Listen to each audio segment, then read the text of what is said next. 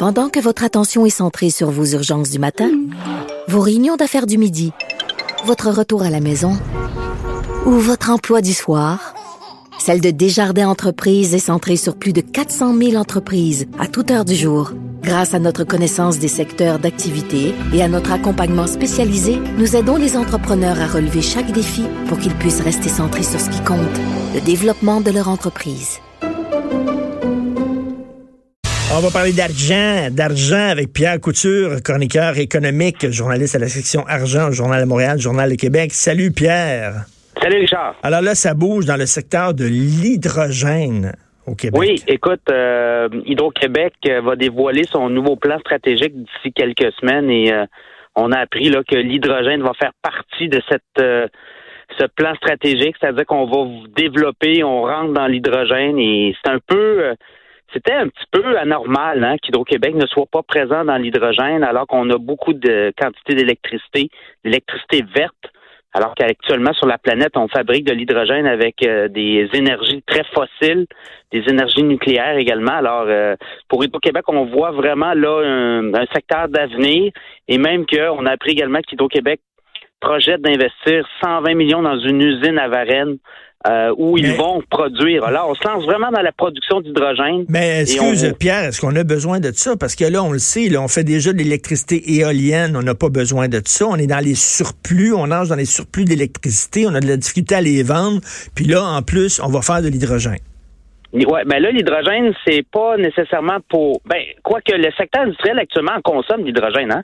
Il y a un, il y a une usine de production d'hydrogène au Québec et elle marche assez euh, tapis, comme on dit, là, dans, dans le trailer. Et là, il y a un marché de plus en plus pour l'industriel qui se sert de l'hydrogène et on veut développer également les voitures à l'hydrogène. Alors, c'est un marché. Si t'es pas là, tu peux pas arriver là, dans 10 ans et dire hey, euh, je vais en produire moi avec. non, non, non. Faut que tu te positionnes 5 ans, 10 ans avant que le boom arrive. Et là, c'est ça qu'Hydro veut faire. Donc, il veut se positionner d'avance et également commencer à produire le, le, le secteur industriel en, en, consomme déjà. Mais écoute, écoute Pierre, là, moi, je, je, écoute, je suis peut-être niaiseux, mais je j'ai aucune idée comment ça fonctionne l'hydrogène. C'est quoi? C'est comme du liquide? C'est comme c'est ben, comme, comme du liquide. En fait, c'est H2O. H2O, la, la, la formule très euh, très euh, simple. Bon, ben avec de l'électricité, on sépare l'hydrogène et l'oxygène. Ben, en, en, séparant, ben, on obtient de l'hydrogène quasiment pur. Et comme elle est faite avec euh, de l'hydroélectricité, hein, ça prend beaucoup d'électricité pour séparer euh, H2O, l'eau. Euh, alors, on obtient de l'hydrogène pur, mais verte aussi, pas produite avec de l'électricité. mais attends, mais c'est comme de l'eau, c'est comme c'est liquide, c'est sous forme liquide, mais tu n'as plus d'oxygène dans ton eau, tu as seulement de l'hydrogène. Exactement. Et ça, ben, c'est euh, c'est extrêmement puissant et ça peut produire beaucoup d'énergie. Alors, c'est très recherché actuellement par le secteur industriel qui commence à, l'introduire dans leur chaîne de production. Là, on vise éventuellement peut-être pas les automobiles, mais tout ce qui est euh, véhicule lourd. Parce qu'au Québec, le, problème avec nos gaz les émissions de gaz à effet de serre, c'est beaucoup les autobus, les camions. Et là, ben, ils commencent à avoir des solutions pour ces euh, véhicules lourds-là, des moteurs à hydrogène. Ça semble être une euh, filière. Euh, mais Pierre, avec l'hydroélectricité, puis toute l'eau qu'on a, puis les barrages, on peut vraiment être des leaders dans les nouvelles énergies vertes au Québec. On peut vraiment être des, chefs de file là-dedans. Là. Exactement. Puis là, l'hydrogène, c'est de l'énergie verte, là, parce que on parle de, séparer des molécules, mais ça prend beaucoup d'électricité. Mais notre électricité est produite à partir de l'eau. Alors, tu sais, c'est une roue qui tourne, mais euh, dans le monde, actuellement, on, on fabrique de l'hydrogène avec des, euh, des combustibles lourds, euh, nucléaire également. Hmm. C'est un peu le paradoxe d'avoir une Tesla puis euh, de d'acheter de, l'électricité pour mettre dans ta Tesla, ben mais dans ta Tesla, euh, dans le fond, l'électricité produite à, partir de charbon. On a ça aux États-Unis beaucoup. Ben oui, alors que nous autres, du tout, l'hydroélectricité puis l'hydrogène vont, vraiment être des énergies 100% euh, vertes. Écoute, les robots qui débarquent tranquillement dans, dans nos usines, ça, ça veut dire que plus tard, là, si les jeunes, tu sais, les jeunes qui lâchent l'école très jeunes, qui lâchent l'école en secondaire 5, qui vont pas au cégep, qui vont pas à l'université, ces gens-là, habituellement, elles se trouvaient des jobs dans des usines, dans des manufactures. Mais là, à un moment donné, il y en aura plus de jobs, parce que ça va être tous des robots qui vont faire ces ben jobs. il y a deux problèmes avec ça. Il y a la pénurie de main-d'œuvre qui fait en sorte que les entreprises trouvent pas de travailleurs spécialisés. Dans le cas de l'entreprise APN de Québec, ben, eux sont rendus déjà avec neuf robots c'est surtout du travail de machiniste. Euh, pénurie de machinistes dans leurs euh, entrepôts, dans leurs usines. Donc, ce qu'ils ont fait, c'est qu'ils ont fait appel à l'école des technologies supérieures. Et là, bon, on a, on a travaillé sur un modèle où on gagne en, en productivité, mais le Québec est très en retard hein, dans tout ce qui est la robotisation.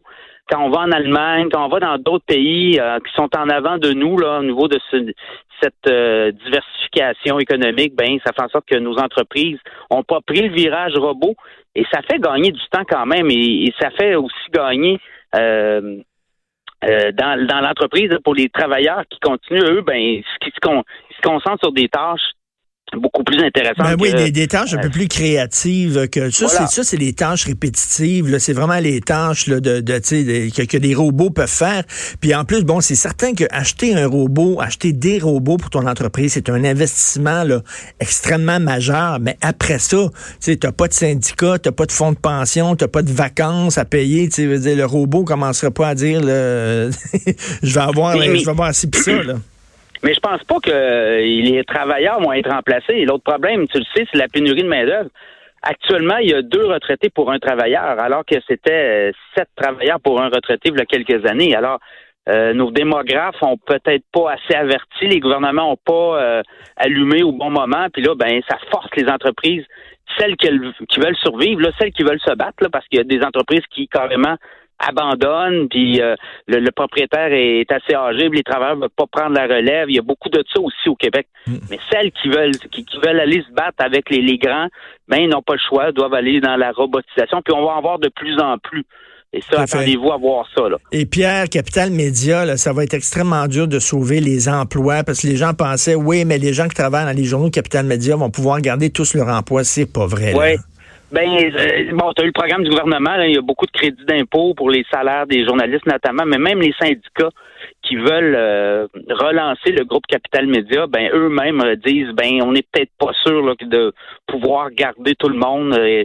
Le, le, modèle d'affaires actuel ne fonctionne pas, alors il va falloir faire d'autres choses et de toute évidence, il y aura pas il va y avoir d'importantes mises à pied, même si c'est des syndicats qui rachètent les journaux, en fait, qui, qui, reprennent la, relève. Là, est-ce qu'ils vont, est-ce qu'ils vont faire comme le modèle de la presse, c'est-à-dire ça va devenir un, ONG aussi, Capital Média?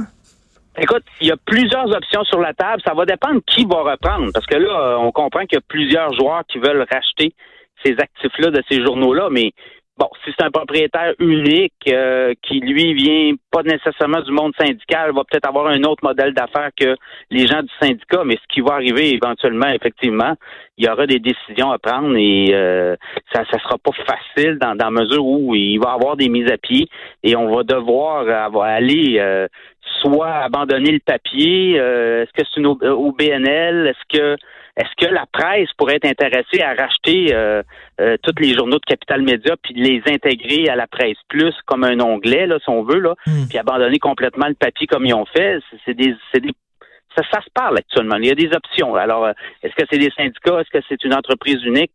ça va être à suivre. Merci beaucoup, Pierre Couture, Pierre Couture de la section argent du Journal de Québec, Journal de Montréal. Merci, Pierre. Salut, Richard. Alors, c'est ça, c'est dans le milieu des médias, c'est drôle. La semaine passée, on recevait ici euh, à Cube Radio des jeunes qui étudient en communication euh, pour devenir journalistes, puis ils venaient voir comment on travaillait ici. Et euh, il a une vingtaine à peu près, puis je leur disais, vous êtes courageux. Vous êtes courageux, vous êtes comme des pompiers là, qui euh, entrent dans la maison en feu au lieu d'en sortir. Et tout le monde veut sortir de la maison en feu en disant c'était peurant, puis vous autres, vous rentrez dedans. Je dis quand même, vous êtes courageux, on n'arrête pas de vous dire qu'il n'y a pas d'avenir dans les médias, que c'est fini, que ça ferme les uns après les autres, qu'il n'y a pas de job là-dedans. Non seulement il n'y a pas de job, non seulement on n'embauche pas, mais on sent qu'il apporte des gens qui avaient des jobs et vous, vous décidez malgré tout d'arriver dans le milieu des médias. Je trouvais ça, je trouvais ça le fun et je leur ai dit qu'ils étaient très courageux. Et cela dit, quand tu es jeune, hein, euh, aujourd'hui, tu peux partir ton blog, tu peux avoir un webzine, toi puis une gang de tes chums, tu pars ton petit webzine et tout ça. Ça coûte beaucoup moins cher avec les nouveaux médias qu'avant. Avant, moi, j'étais dans l'équipe qui avait parti voir. Partir un journal, avant, c'était de l'investissement, le papier, les affaires. Aujourd'hui, tu peux partir ton propre webzine, puis ça te coûte pas énormément d'argent euh, grâce aux nouveaux médias. Euh, vous écoutez Politiquement Incorrect.